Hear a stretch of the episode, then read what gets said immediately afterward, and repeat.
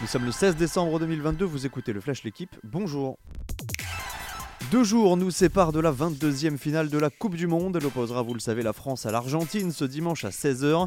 Hier, la Fédération française de football a rassuré sur l'état de santé de Kingsley Coman, Adrien Rabiot et Dayo Upamecano. Les trois joueurs vont mieux, le groupe devrait bien être au complet.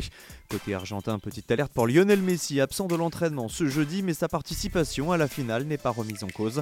André Di Maria, lui, est rétabli. L'ancien parisien souffrait d'une fatigue musculaire, mais pourrait être titulaire contre les Bleus.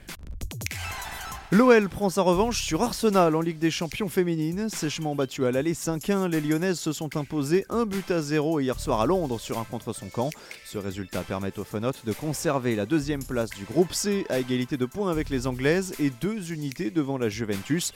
Les Turinoises seront d'ailleurs les dernières adversaires de l'OL mercredi prochain dans un match qui s'annonce décisif pour la qualification.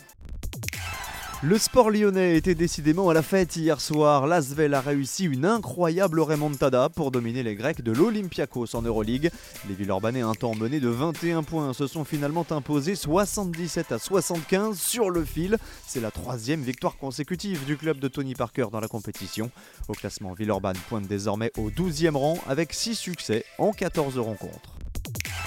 Johannes Bö est décidément intouchable sur la planète biathlon. Le Norvégien a remporté hier le sprint du Grand Bornand. Il signe là son cinquième succès consécutif de la saison en Coupe du Monde.